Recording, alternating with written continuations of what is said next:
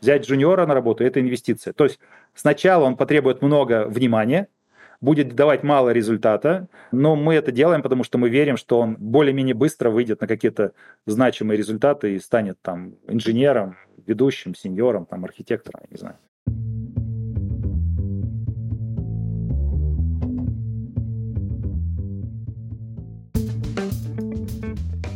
Привет, я Юра Агеев, и это 217 выпуск подкаста Make Sense. Вместе с гостями подкаста мы говорим о том, что играет важную роль при создании и развитии продуктов.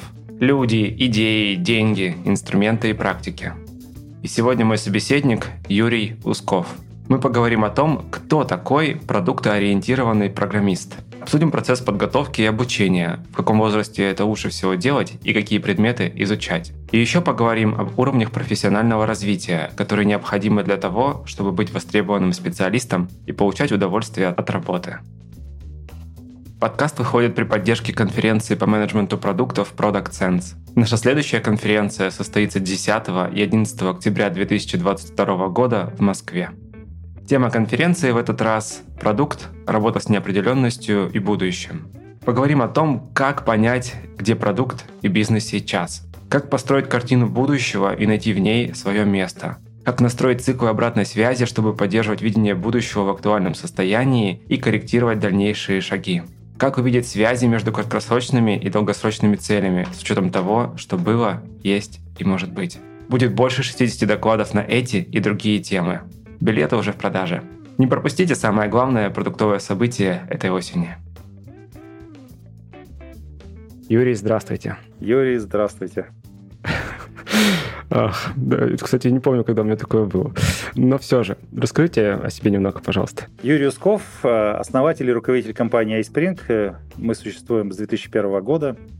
Разрабатываем э, инструменты для онлайн-обучения, в основном в корпоративном сегменте работаем продукты продаются в основном на зарубежном рынке, но в России мы тоже хорошо представлены, один из лидеров этого сегмента. Некоторые даже вроде пишут, э, значит, номер один, там рейтинги всякие, РБК там публикуют, по-моему, РБК.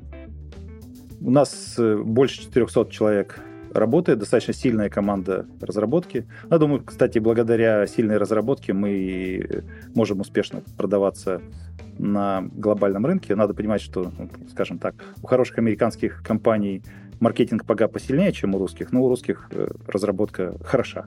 Также я основал ряд образовательных проектов, вот, и самое крутое, что я сделал, я в этом году открыл институт iSpring, и мы там запустили бакалавриат по направлениям программирования, маркетинг, дизайн и управление продуктом. И в этом году, в сентябре, ребята уже начинают учиться. Сейчас как раз завершается отбор. Если говорить про образовательное поле, почему это вообще возникло? В Ишкарале не очень э, много людей живет, всего 250 тысяч человек. И находить тех людей, которые могут делать э, продукт мирового уровня или его продвигать, ну, прям крайне сложно. Поэтому мы находили всегда профпригодных и их готовили. Кое-кого получалось перевозить из Москвы, Питера или там из-за границы. Кстати, скажу вам, в Ишкаралу из Америки человека проще перевести, чем из Москвы. Вот. вот так вот. По Москве привык просто. Ну и история такая, что э, с 2004 года я преподаю в нашем родном политехе, на той кафедре, на которой я сам учился, преподаю программирование программистам. В 2009 году организовал компьютерную школу «Инфосфера». Это такое доп. образование для детей. Если в политех я пошел, потому что в бизнесе, ну, как бы было понятно, что нужны ребята, которые хорошо подготовлены, их не было. «Инфосферу» я организовал, потому что дети подросли, и надо было чем-то компенсировать, скажем, не слишком актуальное и качественное школьное образование. И «Инфосфера» — это формат как музыкальная школа, то есть это длительная программа э, значит, подготовки, 5-7 лет, и мы даем хорошее фундаментальное образование, которое, по идее, это в каждой школе должно быть. Люди изучают программирование, робототехнику, дизайн и так далее. Самое главное, мы работаем над развитием мышления, а технология — это всего лишь предмет, на котором мы мышление тренируем. В 2015 году я основал лицей, лицей инфотех, и это тоже обычная общеобразовательная школа, где все есть ЕГЭ, там труды, физкультура, ну и углубленная подготовка по информатике и программированию. В 10-11 классе наши ребята получают прям профессиональные вузовские курсы, и после 11 класса они выходят крепкими джуниорами, многие начинают работать, продолжают, естественно, обучение по специальности. Очень крутой и вдохновляющий для меня проект. Наверное, текущий момент самый успешный с точки зрения тех историй, которые у ребят случаются потом. И тех результатов в бизнесе, которые они могут делать. Также у меня есть проект по профпереподготовке, называется Институт программных систем. И, в принципе, Институт Айспринг — это реинкарнация Института программных систем в формате бакалавриата уже. Там мы готовили с 2012 года людей в вечернем очном формате. Профпереподготовка в программисты из бухгалтеров, экономистов, я не знаю, инженеров, строителей и так далее. Очное офлайновое обучение, хорошая нагрузка, ну и хорошие результаты. Человек за два года становился, опять же, крепким джуниором, шел работать в индустрию, в том числе к нам в компанию. Ребята, которые закончили там году 15-м уже какие-то ну, руководящие позиции занимают и ну, хорошую карьеру сделали. Собственно, почему организовал частный институт? Я долгое время верил в то, что можно в формате государственного вуза, в формате родной кафедры что-то сделать.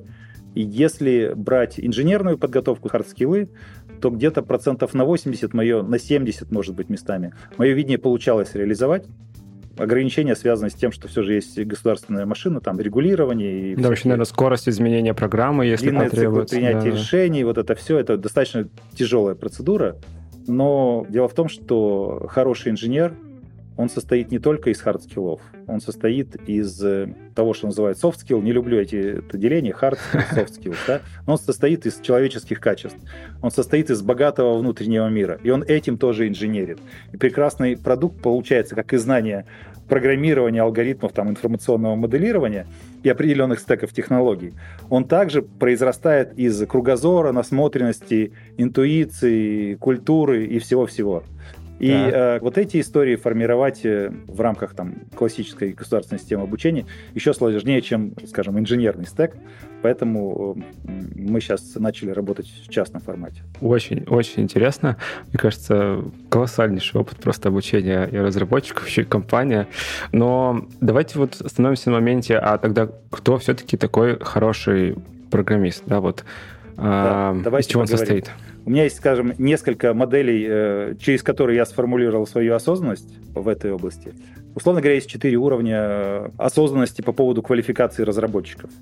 Примерно 95% участников рынка, как профессионалы, так и работодатели, они считают, что программист — это обладатель некоторого стека технологий.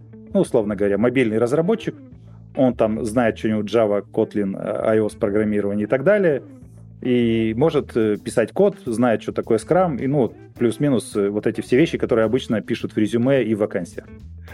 Я называю этот уровень стек, владение стеком технологий. Если брать аналогии из других профессий, например, на стройке есть каменщик, мастер, инженер. Три уровня, да? Ну, вот э, каменщик может работу работать и класть кирпичи с утра до вечера. Мастер что-то понимает в том, как вообще здание конструируется и как угу. управлять рабочими, и как вообще кирпичи кладут. А инженер все понимает и может делать расчет конструкции, он понимает, как сделать его полегче, в то же время устойчивее, ну и так далее. Но делать при этом ничего не будет. сам сам ну, делать ничего его не задача будет. проектировать, да, его проектировать и обеспечивать так, чтобы здание было э, прочное, эстетичное, простояло сто лет, эксплуатировать было удобно и так далее. Программирование есть то же самое, те же самые уровни, и mm владение стеком — это обычно рабочая компетенция, да, как бы... Это базовая вот эта вот. Да. Есть инженерные компетенции, которые я также называю база. Это следующий уровень владения базой. Вот 5% участников mm. рынка, они смотрят в базу. Если вы пойдете в какой-нибудь Яндекс или там в Ispring на собеседование, вам будут задавать вопросы скорее не из стека, а из базы. Ну, условно так, а говоря, это? там есть три ключевых э, компетенции в базе. Это программирование, умение писать качественный программный код, там разбивать по модулям, по уровням абстракции и так далее. Второй уровень — это алгоритмизация, владение там, классическими алгоритмами, умение э, придумывать свои. И третий уровень — это информационное моделирование. Три вот этих базовых навыка формируют базу, и они формируются с помощью там, ряда предметов, э, ряда разделов математики в процессе подготовки инженеров. И есть э, дополнительные какие-то инженерные дисциплины. У нас вот, например, люди проходят такие вещи, как прямо на первом курсе мы им читаем курс двухсеместровой программирования микропроцессоров. Что это такое? Зачем? Человек понимает, как работает железо, как работают ага. микросхемы, память, процессор, интерфейсы, все вот э, порты. И он понимает, как программировать это все на ассемблере. На ассемблере и на C. То есть сначала идет ассемблер 8-разрядный, потом 16-разрядный, надо сделать один level up. Со следующими левелапами люди сами разберутся. И есть там заканчивается курс программирования тех же микропроцессоров на C. Это хороший опыт программирования по железу, он у всех программистов, инженеров, я считаю, должен быть. Но, но мне кажется, сейчас люди, хватают, те, кто учились где-то, не знаю, на курсах и прочего, хватаются за голову, но зачем? Это же не будет на практике. Ну, если Потом ты нигде. каменщик, иди дальше, складывай свои кирпичики, сшивай изолентой свои модули, ищи библиотеки и, и вперед. Если ты инженер, ты должен уметь сам все это сделать. У тебя должен быть стопроцентный контроль над кодом и тем, что под твоим кодом. А как это бизнесу потом поможет? Да, я сейчас приведу вам пример. Да, да, да. У нас была ситуация, когда я наблюдал релиз, и там случилась ну, крайне редкая ситуация. Обнаружился баг уже в процессе релиза. То есть через полчаса все должно было выложено на серверы в продакшене mm-hmm. заработать, и обнаружился баг. И пара ребят на моих глазах нашли баг в кодовой базе в несколько миллионов строк кода, и его исправили, буквально они там секунд 30 искали, и там, я не знаю, секунд 30 правили, что-то такое, но оно произошло буквально вот, ну, на моих глазах, релиз не был остановлен и все такое. Угу. Это про, ну, нормальный уровень инженерной квалификации, когда человек понимает, как все работает, когда у него есть стопроцентный контроль над кодом. И это достигается тем, что у него кругозор и база гораздо шире и глубже, чем та задача, которую он решает. То есть он может одновременно оперировать на разных уровнях абстракции. Получается. Это само собой, да. И есть еще история такая, что когда у человека широкая и глубокая база, он себя успешно может реализовать в разных направлениях. Он сегодня может пойти в мобильные разработчики, там прекрасно делать результат, а потом пойти в десктоп разработчики, а потом в бэкенд разработчики. У нас в компании такие переходы бывают оно достаточно продуктивно происходит. То есть за короткое время человек осваивается в новой среде, там, в новом стаке технологий, в новых средствах разработки и прекрасно делает хороший результат. В принципе, если брать ну, как бы серьезные компании в России, в Штатах, там этот уровень осознанности есть. Если вы там в Facebook будете поступать на работу, вас по алгоритмам будут гонять на хорошем олимпиадном уровне. И это правильно. Это правильно. Я не знаю, будут ли они спрашивать знания там микропроцессоров и ассемблера, но как бы это будет точно. Ну вот давайте я вам договорю, что, собственно говоря, из чего база формируется. Да-да-да. Есть э, импортная номенклатура, не знаю, в курсе, не в курсе, название курса там CS 101, SE там 102, ну, что-нибудь CS101, ну, общем, да, Computer Science. Да, SE Software Engineering. Суть такая, что есть как бы ряд курсов, которые обязательно должны с человеком случиться. Это базовый курс по программированию алгоритмам, он может существовать там в разных форматах. Это, если ребята с сильной мат-подготовкой, он существует в виде там, программирования на функциональных языках. Если ребята разные есть, то это, скорее всего, императивное программирование. Вот мы, например, выбрали императивный подход. Мы прям три вводных курса, условно говоря, CS 101, 102, 103, у нас идут на Паскале. Потому что Паскаль — классический язык программирования, там можно поставить стиль, там можно все базовые парадигмы и базовые алгоритмы на нем удобно изучать, и человек с классикой должен сначала познакомиться. Я привожу пример. Вот представляете, в музыкальной школе детям дают классику. А что было бы, если в музыкальной школе программа обучения была построена на рэпе? На видео из ТикТока. Рэп прекрасная история, я совсем не против, да, но как бы, ну, лучше сначала человека с классикой познакомить, а рэп он сам сам научится. Ну ладно, неважно. Э, э, суть такая, что как бы обязательно у программистов должен случиться курс э, алгоритмы и структуры данных, он обычно называется, и он обычно случается. Обязательно должна быть подготовка по дискретной математике, по комбинаторной математике. Есть такой курс прекрасное информационное моделирование. Возникает часто вопрос, например, когда объектно-ориентированное программирование давать, ну, часто начинают прямо с объектно-ориентированного программирования. Я считаю, что это ну, ужасный, плохой подход.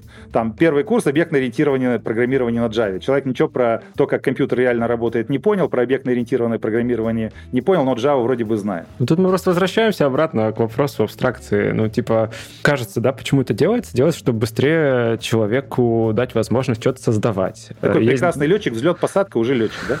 Э, ну, в общем, история такая. Либо другую ошибку совершают, что начинают на первом курсе обучать программировать на C++.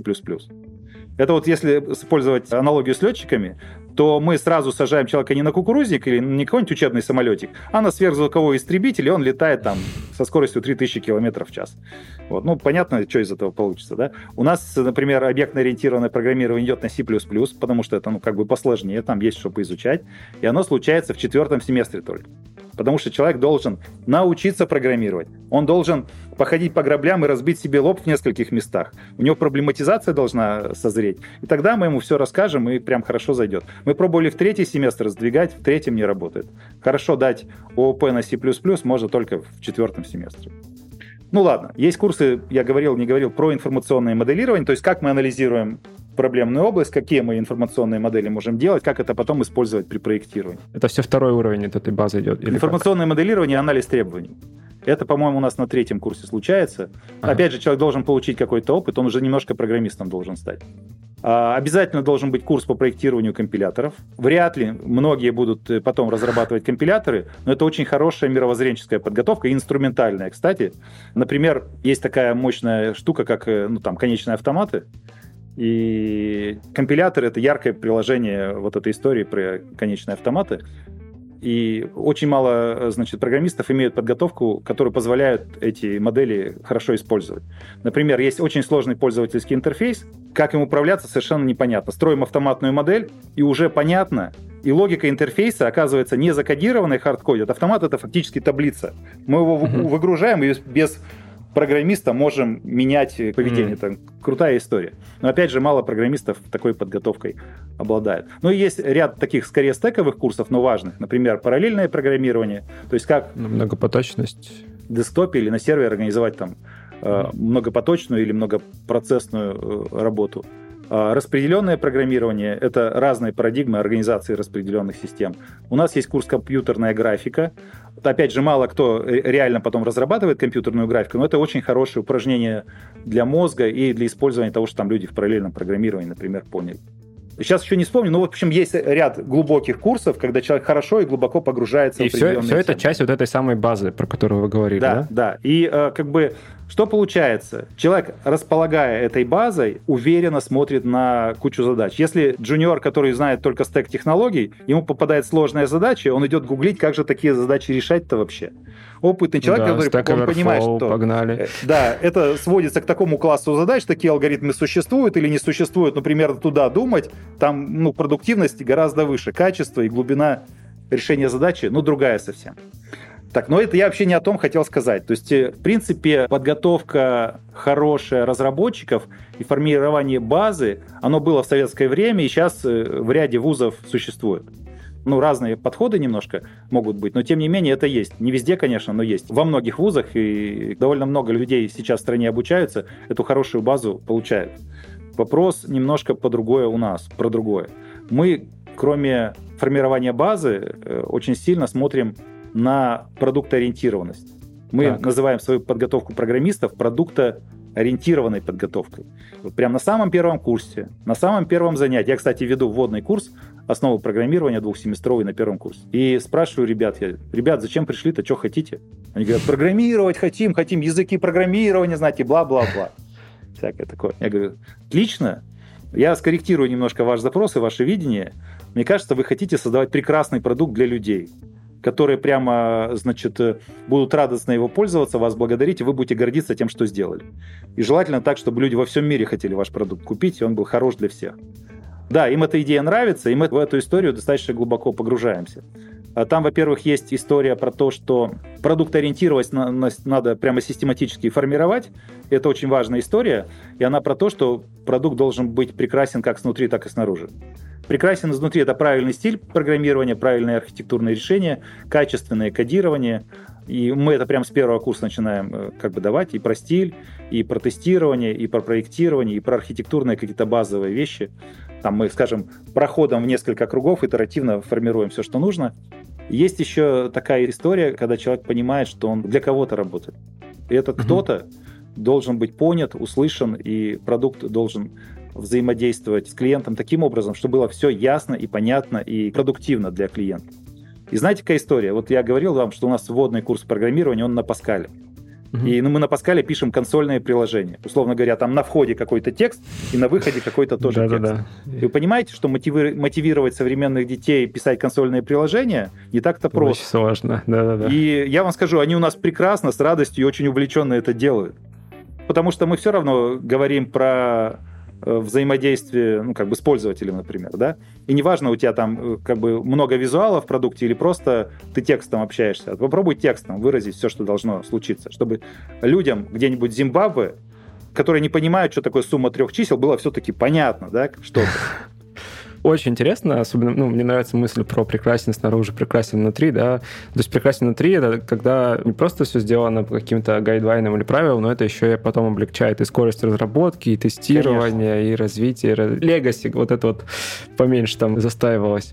Да. Дело в том, что изначально это очень тяжело заходит, и ребятам, конечно, особенно тем, кто уже имеет опыт программирования, очень сложно выдерживать кодинг conventions, они спрашивают, зачем, непонятно. Но у нас достаточно жесткая и бескомпромиссная история. Когда человек сдает лабораторную работу, любая ошибка форматирования приводит к тому, что он попытку сдать потерял. А за пару, условно говоря, у него три попытки может случиться, четыре, ну, в прыжке, да? И он потерял попытку сдать. А у нас же рейтинговая система, то есть ты на лабораторной получаешь там 3-5 заданий, ну, 3-5 небольших программ надо написать, их сдать, а преподаватель все видит, все спросит там, и он баллы за лабораторные получает, и он может получить меньше номинала. Ну, если что-то плохо сдает, там одни и те же ошибки совершает, или он сдал не вовремя, а там сдал там через неделю, понижающий коэффициент включается, а и рейтинг еще есть, и все видят, у кого сколько баллов. Поэтому очень спортивная, очень напряженная mm. атмосфера, и люди быстро вкуривают, что, и как надо делать. Ох, это, и что скажу, прям... к концу первого курса обучения они уже становятся фанатами, они становятся адептами секты чистого кода. И это как бы, ну, вот я э, сам удивляюсь, какие с людьми случаются трансформации. А когда они идут на практику, у нас после первого курса уже стажировка, и как бы люди очень часто попадают в какие-то даже продакшн-проекты, они видят других ребят, и вот эта история про то, какой должен быть код, как все должно организовываться и проектироваться, она, наверное, еще более усиливается. Я считаю, что это очень правильно. Когда человек, скажем, идеологически заряжен, у него есть глубокая внутренняя мотивация делать э, продукт, который прекрасен не только снаружи, но и изнутри. Согласен с этим. А вот э, как раз другая часть про продуктоориентированность. Вот э, как ее прививать, как ее развивать? Тут мы с вами начали говорить, что у нас есть четыре уровня осознанности по поводу, да. что есть профессионал, и затронули только только два первый, уровня. Два. Это первый да. стек технологий, самый понятный всем. И второй это база, который тоже понимают. Есть еще третий уровень, который я называю культура продукта. Вот. Mm. Культура продукта каскадируется там в инженерную культуру, в проектную культуру и в потребительскую культуру. Ну, там и в личную еще немножко. Суть какая? Вот я обычно привожу пример такой, достаточно яркий из советского времени немножко, потому что в советское время было понятно, как людей готовят, и как бы не было вопроса, там, стек или базу, и базу, и стек давали достаточно хорошо. Вот представляете, два продукта, советский продукт и, скажем, немецкий, автомобиль «Жигули» и Volkswagen. Примерно одинаковые, там, «Жигули» какой-нибудь там девятка и Volkswagen Golf тех годов выпуска. И продукты формально, они одинаковые, потому что одни и те же проектные решения, одни и те же технологии, все одинаковые. Но Volkswagen стоит раза в три подороже, потому что как продукт потребительский он ну, гораздо интереснее, чем «Жигули». И вот эта сумма мелочей, которая приводит к созданию Volkswagen, то, как люди о чем думают, на что они смотрят, что считают важным и что реально делают, это и есть культура продукта, которая приводит к созданию продукта, который гораздо более интересен на рынке, чем другой продукт формально такой же. И надо понимать, что советские люди, которые делали «Жигули», думаю, ни разу были не глупее, чем немцы, которые делали Volkswagen. Возможно, даже умнее. Они, возможно, даже лучше сопромат знали и на Олимпиаде бы всех победили. Как сейчас наши программисты всех побеждают. Но продукт получался похуже. И вот, э, э, вот эта история про культуру продукта, она сейчас в повестке высшего образования практически отсутствует. А что под ней понимается? Вот эта э, сумма мелочей, она ж, ну, такое Да, да, и это то, над чем мы работаем, и прямо история про подход к делу и про стили, про культуру у нас через все ключевые курсы так или иначе протаскивается. Ну и еще следующий уровень – это личная культура. Личная культура – это ценности, это мотивация, это командность, это просто кругозор и богатый внутренний мир. К сожалению, высшее образование, техническое, по крайней мере, сейчас у нас в стране на личную культуру особо не смотрит. Там формально какие-то есть э, курсы про философию, историю и так далее, но люди их э, есть, да. как-то проходят для галочки, и скорее они формируют не интерес и любовь к предметам, а скорее, ну, может, отвращение даже. Ой, ну не знаю, мне помогло психология. Вот тут я могу защитить свой Много ли было таких вуз? людей рядом с вами на потоке? Не знаю, ну к сожалению, не знаю. Э, да, как говорил один мой преподаватель, есть три категории студентов. Кого можно научить, кого нельзя научить и кого нельзя испортить. А, вот так. Да. И я думаю, что среди публики, которая ваш подкаст слушает, как раз э, много достаточно людей гуманитарно ориентированных. Они, может быть, благодаря образованию, а скорее всего, вопреки образованию, ну, каким-то образом получали гуманитарные компетенции, потому что им было интересно. Никаким плохим mm-hmm. преподаванием, и этот интерес, ну, может, трудно было испортить, в общем, да. Окей. Я все-таки хотел бы вернуться к продуктовой культуре. А из чего она состоит в вашем представлении? Ну вот что ну, позволяет я, людям делать я продукты считаю, классно? что продуктовая культура, она состоит из каких-то базовых простых вещей. Есть такая вещь, как подход к делу. Да. Понимание, что есть качество.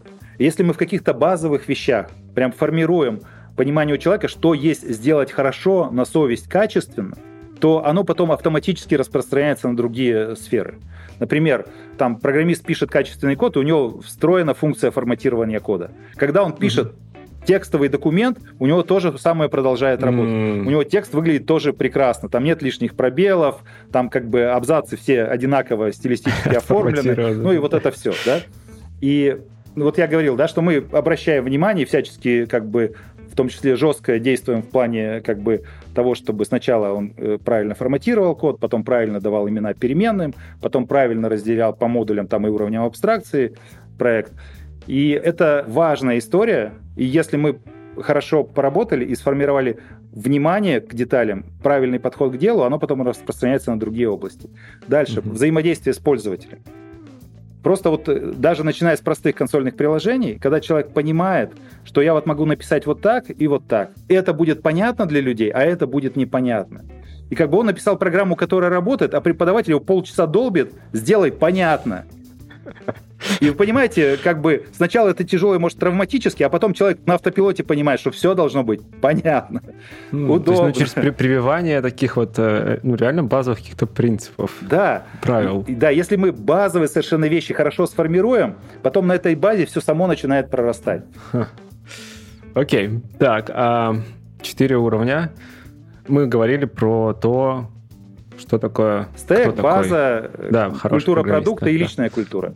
Вот. Да. И если человек на всех четырех уровнях прокачан, это настоящий профессионал, это обычно успешный и очень часто счастливый человек, у которого все в жизни получается, все хотят с ним дружить, звать его на работу, ну и так далее. И моя задача, ну, сделать новый формат высшего образования, который обращает внимание на все четыре уровня. Есть ли какие-то метрики, которые все это позволяют померить. Ведь если мы не можем это померить, то как мы будем этим управлять? Тут история такая.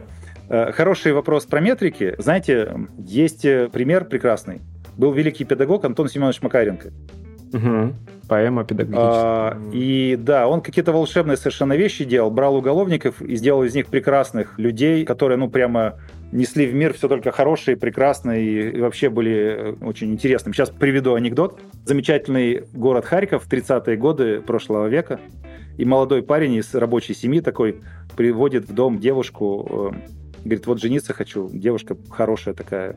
И действительно родители смотрят, хорошая девушка, она на фортепиано играет, э, языки знает, и ну прямо барышня Тургеневская. И они немножко переживают. Он говорит, не из этих, не из бывших, там, не из дворян что-нибудь. Ай-яй-яй. Вот он говорит, да спокойно, говорит, она бывшая воровка-форточница, она из коммуны Макарин. Э, да, неплохо. Я думаю, что Макаренко не думал о метриках, он даже слов таких, наверное, не знал, но результат у него получалось как бы сделать.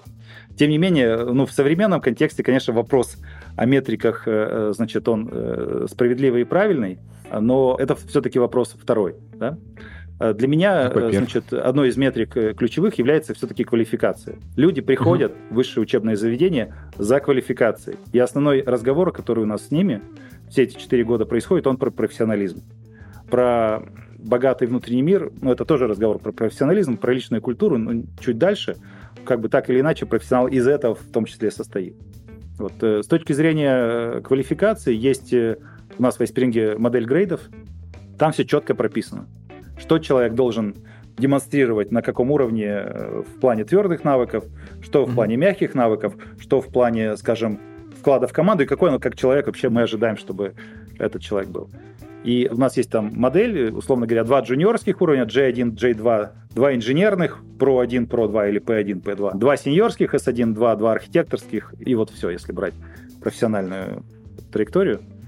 И мы говорим так, что после первого курса, после первого курса человек имеет квалификацию J0. Что такое J0? Человек знает, но не умеет. То есть он, в принципе, материал освоил, но еще ни разу не сделал какой-то результат, который твердый. После второго курса это J1. Человек э, как бы освоил, в принципе, базу, и у него уже есть какой-то опыт, он что-то уже сделал, у него уже есть какие-то значимые результаты, которые можно предъявить, и на это можно опираться. После третьего курса это J2, это крепкий джуниор, который самостоятельно умеет э, как бы решать задачи, но иногда у него случаются ошибки, и он достаточно сложные задачи уже на J2 решает, все равно ему требуется наставничество.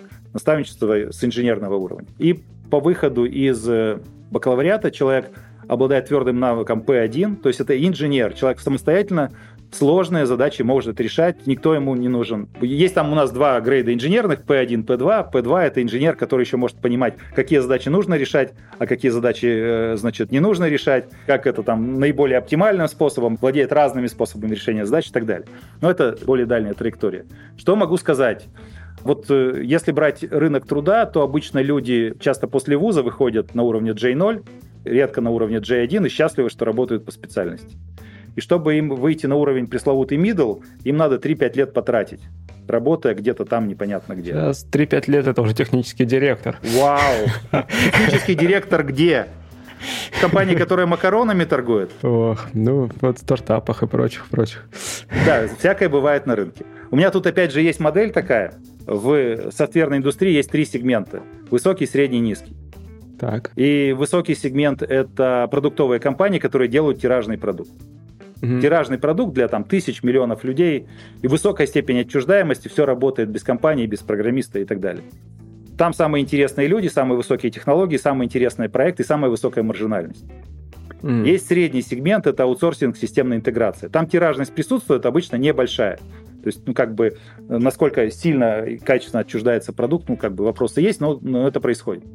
И там, ну, программисты попроще, технологии попроще, все попроще, маржинальность тоже пониже. Есть низкий сегмент, это внутренняя автоматизация. Ну, например, какой-нибудь «Газпром», там сидит орда программистов и поддерживает все эти системы. Кто-нибудь заболеет, уйдет, там работа перестанет. Ну, так бывает. Ну, где-то там тоже есть, э, в этом внутри низкого сегмента есть что-то повыше, что-то пониже, там, в зависимости от э, того, что за компания и какие процессы. Вот примерно такая история. И, соответственно, надо понимать, что есть джуниор в продуктовой компании, есть джуниор там во внутренней автоматизации. Mm. Это два разных джуниора. Условно говоря, джуниор в продуктовой компании, как бы он может быть во внутренней автоматизации архитектором.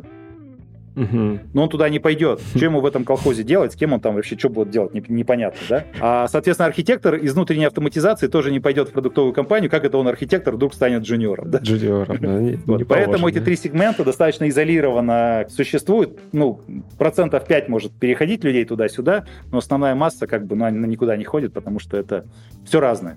Оценка квалификации — это проверка соответствия вот этому грейду. Ну, да, у нас грейд, модель грейда в продуктовой это? компании. Да. Ага. И, как бы, по-моему, у нас где-то там были какие-то статьи на Хабре, что-то народ докладывался. Есть прямо описание грейдов. Мы четко описываем, что там, условно говоря, на первом курсе он знает там J1 там знает э, хорошо парадигму структурного программирования, объектно-ориентированного программирования, там угу. понимает про алгоритмы, про базы данных. А, ну все это оценками, соответственно, как-то валидируется. Да, да, ну, конечно, тесты стеками владеет. J2 следующий уровень, там он еще, ну, и, и так далее. Соответственно, каждого человека на входе, там, студента на практике, мы оцениваем, говорим, у тебя грейд такой-то для того, чтобы перейти на следующий грейд, норматив там, условно говоря, 9-12 месяцев, и ты должен освоить вот это, вот это, вот это, поучаствовать mm-hmm. в таких-то проектах, и у тебя будет следующий грейд. И э, человек совершенно четко понимает на ближайшие 3-5 лет, куда ему развиваться, кто может быть его наставником, в какие ему проекты идти, ну и вот это все. Хорошая, классная модель, мы ее всем рекомендуем. И, кстати, компании, у нас будут компании-партнеры, э, значит, в институте. Те, кто захочет работать с институтом, у нас там есть ряд требований. Первое. Они создают правильное проектное окружение для тех, кто пойдет на стажировку, и потом к ним э, для работы. Проекты должны быть определенного уровня технологической сложности. Второе. Они понимают, как готовить наставников, и наставников э, студентам предоставляют. Третье. У них должна быть модель квалификации, ну, как бы совместимая с нашей, чтобы человек понимал, какой у него уровень квалификации, и как она оценивается, и куда расти дальше. И четвертое, они, в принципе, должны понимать, что они работают со студентом, и они должны обеспечивать правильный микс, да, то есть студент работает half-time, И есть некая специфика, э, как мы интегрируем студентов в производственный процесс, с учетом того, что у него есть академическая нагрузка. Это достаточно большая инвестиция. Я сразу скажу, что для любой компании взять джуниора на работу, по крайней мере для продуктовой, взять джуниора на работу – это инвестиция. То есть сначала он потребует много внимания, будет давать мало результата, но мы это делаем, потому что мы верим, что он более-менее быстро выйдет на какие-то значимые результаты и станет там инженером, ведущим, сеньором, там, архитектором, не знаю. Вот тут интересно немного остановиться и поговорить как раз про две вещи. Это возраст и скорость подготовки. Угу, да, прекрасный вопрос. И еще про пол можно поговорить, да? Про пол можно оставить в стороне, но вот возраст интересно, почему, да? То есть история про бакалавриат, кажется, это про, ну, про молодежь, про 15-17 лет. А есть же еще взрослая категория людей, но про нее тоже потом позже хотелось. Давайте про детей сначала поговорим. Да. Я считаю, что давать программирование раньше 12 лет очень э, осторожно надо, потому что логика, абстрактное мышление до 12 лет, они только формируются, и, собственно, программированию с точки зрения как бы развития мышления вставать не на что. Угу. После 12 там можно давать более-менее аккуратно. До 12 тоже можно, но надо понимать, что у человека в этом э, возрасте, скажем, мышление базовое, оно образное и предметное, и надо понимать, как мы мостик от там, предметного мышления к абстрактному э, делаем. Робототехника, кстати, в помощь здесь. Потому что робот предметен, э, значит, и абстрактный алгоритм в него как-то проще заходит. А, ну, а поведение, да, описывается. Нормальная продуктивная история, где-то годам к 15, прям если человек хочет серьезно программированием заниматься, надо уже заниматься и всерьез под руководством опытных наставников. У нас э, в лице ребята профессиональные курсы начинают изучать в 10 классе. Это просто 10-11 класс, это первые два курса, значит, инженерной подготовки в ВУЗе. И у них прекрасно все идет. Десятый класс работает не хуже первого курса, а одиннадцатый не хуже второго курса совершенно. И они уже после школы выходят, э, могут э, крепкие джуниоры работать, и работают многие, и все у них дальше прекрасно развивается. Если люди начинают в 17 лет программировать, это тоже неплохо, еще возраст хороший. Те, кто, конечно, в лицее начал, их там уже на две головы обходят, как-то им это не очень радостно бывает видеть, вот, но тем не менее, да. Хороший возраст, и у нас э, история такая, что люди, которые ничего не знали до вуза о программировании, у них часто результаты бывают лучше, чем у тех, кто программированием занимался всерьез. Почему? Потому что обычно уровень подготовки э, по программированию у этих ребят любительский. А мы ставим профессиональную квалификацию, и любительский навык приходится очень часто сносить полностью, чтобы профессиональный стал. Это геморрой. Проще гораздо на чистый лист его раскатать. Поэтому вот такая есть специфика. Если брать взрослых людей, у меня есть опыт работы вот в рамках нашего проекта Институт программных систем по профпереподготовке. У меня есть опыт работы с людьми до 30, до 35 даже, 35-45 и старше, чем 45.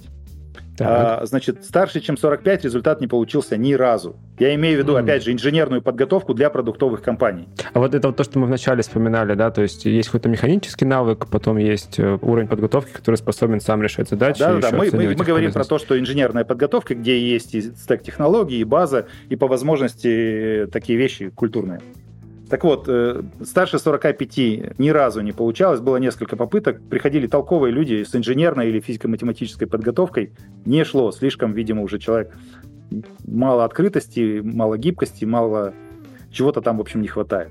35-45 иногда получается. Иногда получается э, нечасто. До 35 получается хорошо. Если ребята заходят до 25 еще лучше получается, это понятно почему. Чем моложе человек, тем гибче э, сознание, тем больше открытости, больше готовности учиться и больше, наверное, пороха в пороховницах. Четыре курса надо пройти такому человеку или как? Нет, сейчас э, я говорил про базовую подготовку. Базовую. Это у нас два, два курса, а потом угу. часть из этих людей проходит еще продвинутые курсы. Угу. И курсы, получается, годовые, я правильно понимаю? Базовая это два года. Два года. Два года по 12 часов в неделю. Очное занятие, только хардкор. Ох, интересно, интересно. Ну, с той точки зрения, что ну, дефицит на рынке труда огромный, и онлайн-курсов сейчас полно, и каких-то тренажеров и прочего. Люди пытаются всячески профессии. Онлайн-курс — это прекрасная история познакомить человека с программированием. Человек что-то о программировании узнает, углубит свою профориентацию. Производственно значимый навык э, через онлайн э, не сформировать. Но опять же, а вот, вот границы, да, то есть кодером, то есть человеком, который умеет просто программировать простые вещи, он может... Теоретически, может да. Поступ... Я просто работаю в продуктовом сегменте. В продуктовом сегменте HR говорят так, со скиллбоксом не предлагать.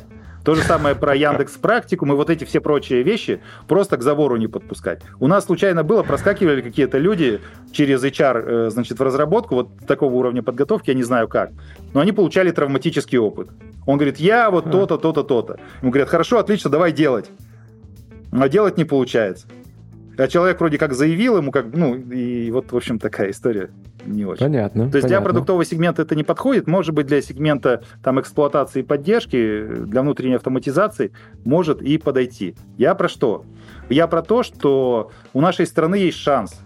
Есть шанс стать производителем прекрасных продуктов, конкурентоспособных для глобального рынка, и занять достойное место в мировом разделении труда. За счет интеллектуального потенциала, способности создавать высокотехнологичную продукцию, и вот это все. Это продуктовая разработка, продуктовый сегмент. Мне он интересен, я сам этим занимаюсь, людей сюда готовлю. Хорошая у нас будет внутренняя автоматизация или плохая, там хороший аутсорсинг или плохой. Ну, я, это вообще никак не влияет, честно говоря, на результаты в тех Олимпийских играх по бизнесу, условно говоря, где мы хотим побеждать. Аутсорсинг это что такое? Это продажа сырого мозга. Люди могли бы попасть в продуктовую разработку, но они вот как-то зависли в аутсорсинге. Там не создается интеллектуальной собственности, ну, по крайней мере, локальной, да? Она же вся куда-то уходит к другим ну, бенефициарам. продается, да. Я считаю, что это так себе история. И, как кстати, люди из продуктовых компаний аутсорсеров немножко недолюбливают. Ну, там есть э, напряженности в отношениях, да. да. Окей. Блин, ну все равно 4 года. Ну, типа долго. Да, да. А хорошие вещи быстро не получается. Согласен. Тут, Но бизнес и, надо здесь и что сейчас прекрасно, строить. прекрасно. В 17 так. лет ребята готовы готовы потратить эти 4 года на образование. Да, у нас есть некий временной ресурс и кредит доверия, когда люди говорят, да, мы готовы, чтобы вы с нами поработали, и они дают нам эти 4 года, и мы за эти 4 года их хорошо расширяем и углубляем. Да, там есть многие вещи, которые вроде бы в первом приближении не нужны будут, но это не так. Есть такая вещь, как объем внутренний. И большие проекты только в большой объем заходят. Если у человека внутренний объем небольшой, он не сможет большие задачи поднять и большое помыслить. Mm. Поэтому как бы хорошо, что 4 года есть, лучше было бы, если бы было 5. Мы бы еще больше объема сделали. Хм. Очень глубокая мысль, мне кажется, особенно про объем. Это вот, кстати, продукты, наверное, меня поймут. У них э, значительная часть их деятельности, она про это. Да, донесение как раз, ну, то, о чем мы говорили, обсуждая продуктовую культуру, да, это и донесение того, что есть клиенты, и какую ценность мы им поставляем, и так далее, и так далее. Все это, это... это очень важные моменты, и, знаете, э, я думаю, что вот людям, которые девелопят продукт, им приятно работать с разработчиками, которые на одном языке, которые вовлечены, которые категориями продукта мыслят, которые категориями клиента даже мыслят. Например, разработчики, начиная от уровня про и выше, они участвуют в интервью с клиентом. Угу. Даже есть, э, я слышал, ребята ходят в продажи и тренируются продавать. Программисты. Да, отчаянные программисты какие-то, да. Это прекрасно, когда это не их тащат в продажи, ну-ка иди-ка попродавай, да, они сами говорят, они очень вовлечены в то, а что вот мы сейчас надевелопили, да, а что там, что клиенты говорят, а сколько их там, ну, как там, что продается. Интересно не только создать продукт, а мониторить то, а как там дальше-то жизнь-то продукта идет, как идет отгрузка ценностей, а люди что говорят. И, знаете, очень радостно людям бывает, когда клиенты какие-то восторженные комментарии пишут. И я думаю, что это очень э, какая-то крутая и вдохновляющая история для программистов. Гораздо круче, чем какую-нибудь премию получить. Ну, да, наверное. Ну, как, ну, деньги тоже как бы... Деньги – прекрасные вещи. У программистов обычно все хорошо с деньгами. Вот. Что-то, видимо, хочется еще. Еще знаете, какая история есть? Например, вот говорят, что если программист 8 часов утра на работе, то он еще да. не уходил. Это не так. У нас есть команды, которые к 8 часам приходят, которые к 9 часам приходят. Ну, просто если э, деятельность похожа больше на большой спорт, там люди понимают, когда работается лучше. Ну, когда продуктивность, скажем, максимальная, да. Угу. Потом, опять же, ну, как бы люди есть семейные, и им важно, допустим, если мы в 8 часов утра начали, то где-то, ну, часам к 6-то вечера, наверное, закончим. И это ну, тоже Хорошо такая история. Бы. Э, и я так понимаю, что ну, ребята с нормальной подготовкой, с нормальной культурой, и у них вообще нет вопросов с тем, что, условно говоря, называется дисциплина. Там. Ну и, соответственно, если я опаздываю, то я же команду подвожу. У них там с утра стендап, там что-то не обсуждают, бабах, меня нет. Меня ждать придется. Так, все-таки хочется вернуться к вопросу бизнеса, да, ну вот программисты нужны там здесь и сейчас. Если начать ждать 4 года назад, сейчас уже было бы классно. А что все-таки делать с этим всем? Ну, у нас ну, история такая. Они хорошими. здесь часто случаются, то есть после первого года обучения они идут на стажировку. У нас есть как базовые курсы, так и стековые, да? И они получают какой-то минимальный э, набор производственно значимых навыков, идут обычно там на стажировку фронтенд разработчикам, и, пожалуйста, здесь и сейчас уже есть люди, которые часть работы готовы брать. Причем некоторые из ребят оказываются очень крутыми, то есть они местами в прыжке допрыгивают до уровня про. То есть нельзя сказать, что это прям настоящий про, но человек может делать код-ревью э, прошнику и, и давать замечания отдельно. То есть при условии отстроенной качественной подготовки человек уже по ходу обучения начинает брать задачи. Да, да, конечно. Э, люди... Обычно так, я говорю, ребята, задача вашей летней стажировки, чтобы вам после стажировки сделали предложение.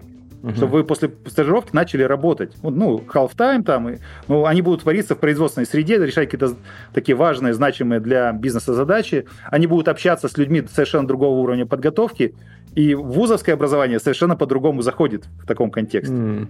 Вот, если как бы бизнес и вуз правильно договорились, они понимают, что человек еще и учится, это очень хорошая история, которая как раз и выводит человека там на уровень инженера после завершения бакалавриата. Вы знаете, вот я сейчас подумал, как раз вот мысль из э, начала разговора про то, что найм джуниора — это инвестиция Получается, что вот нанимая действительно таких людей, компании, по сути, берут на себя обязательство выучить человека. Да, да. То есть и ввести его в продуктовую вообще разработку. Есть такая история, и ну, надо понимать, что иногда люди, выучившись, уходят. Это, это как бы не, не, не а то, чтобы очень часто случается, но это всегда, конечно, какое-то разочарование, потому что когда мы берем на работу джуниора, мы, у нас обычно бывает какой-то разговор, и мы спрашиваем, у тебя вообще долговременный интерес к работе в Айспринге? Ну, ты как? Ну, обычно люди говорят, да, конечно, я у вас всю жизнь хочу работать. И где-то, думаю, что процентов 80 говорят правду, а вот процентов 20, может быть, чуть меньше, они могут лукавить. И, э, но мы никаких контрактов кровью не подписываем, просто встретились два порядочных человека, поговорили о чем-то и договорились до чего-то. Да, есть случаи, когда люди научились всему и уходят. Ну, жизнь такая. Ну, 80%-то остаются. Я считаю, что это хорошая конверсия. Прекрасно. Окей, а вот если попробовать перевернуть и уже отойти вот от темы обучения программистов и посмотреть на продуктов, на ваш взгляд, как им вообще инженерные знания, как они? Тут какая история? Продукт больше не из знаний состоит. Продукт это же предприниматель, да? И он состоит из таких вещей, вот как я говорил про личную культуру. Это про богатый внутренний мир, про целеустремленность, умение сделать результат, веру в себя и в результат, веру в продукт. Он больше состоит из этого. Там тоже есть какие-то базовые стековые вещи, там умение работать с метриками, там какая-нибудь аналитика, э, Интервью, я не знаю, да, креатив, генерация гипотез, вот это все. Да, это все дается в рамках э, подготовки на нашем э, факультете, но я тут считаю, что тут ключевая история – это личное качество личные. Угу. И у нас вообще, на самом деле, большая работа идет э, в плане личных качеств. Ну, мы, например, когда отбираем студентов на входе, мы смотрим не на баллы по ЕГЭ. Ну, мы на них тоже смотрим, но это один из нескольких атрибутов.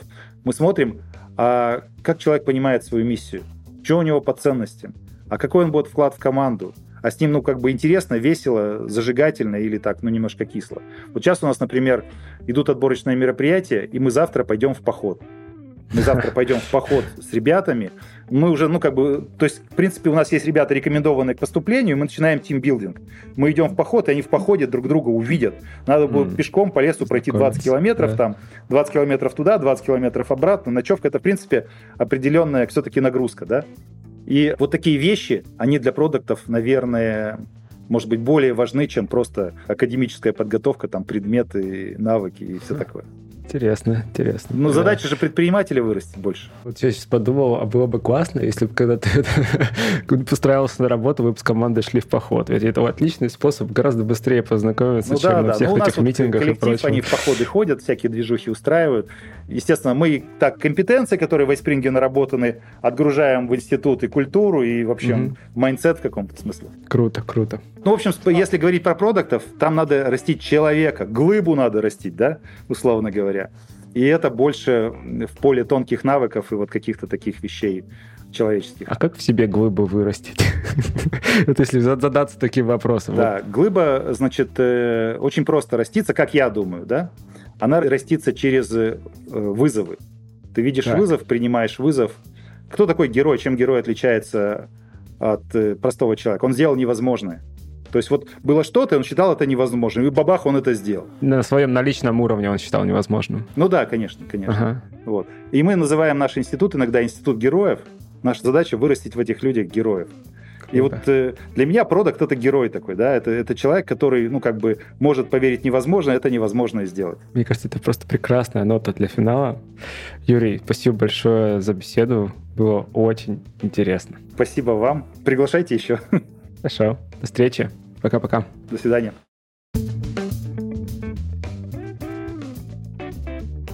Это был 217 выпуск подкаста Make Sense. Сегодня вы слушали Юрия Ускова и меня, ведущего подкаста Юру Агеева.